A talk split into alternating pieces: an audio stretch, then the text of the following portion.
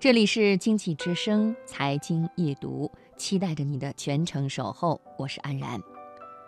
想送你回家的人，东南西北都顺路；愿陪你吃饭的人，酸甜苦辣都爱吃。想见你的人，千山万水都能赶来。这世上有一件温暖的小事，叫做陪你吃饭。今天的流年，我们就来分享一篇非常温暖的文字。结婚才两年的室友跟她的老公离婚了，原因竟然是她老公总说没时间陪她吃饭。听说以后，我们格外震惊。你老公还不是因为工作忙吗？因为吃饭这么一件小事情就离婚，至于吗？她说：“还爱不爱，吃一顿饭就知道啊。如果一个男人连陪你吃顿饭的时间都没有了，那么他是不是厌倦你了，不爱你了呀？”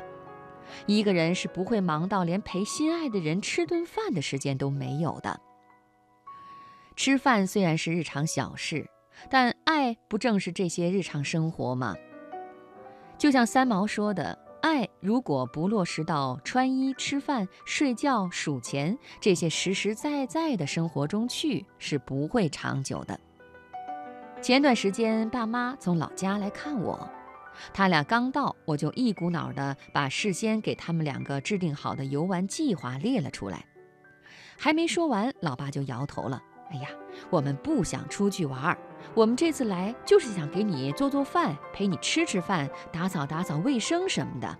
你好好上班，我们给你做好后勤。”早晨，爸妈做好早饭，叫我起床。出门上班时，他们把午饭给我带好。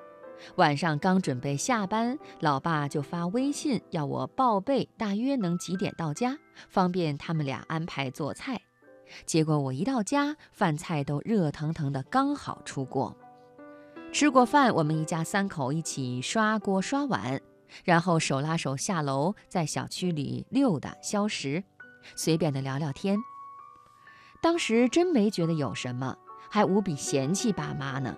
哎呀，青岛风景这么好，你们俩天天做饭、打扫卫生，大老远跑来有什么意思呀？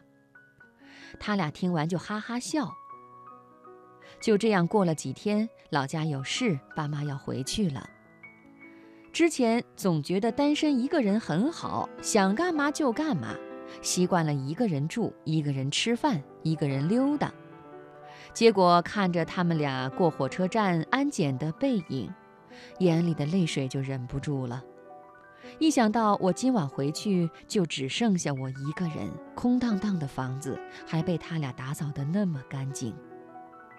那天晚上，我一个人在客厅里安静地坐了很久，无比真切地意识到，在陌生城市打拼的我，忙起来总觉得全世界都是自己的，真正静下来才发现，其实自己一无所有。甚至连一个能陪自己吃饭的人都没有。尤其当你体会过真正的爱和陪伴，就再也不会觉得一个人很好了。有人在你身边，担心冷暖，是何其幸福的事情。就像回家，总有人把饭菜热在锅里。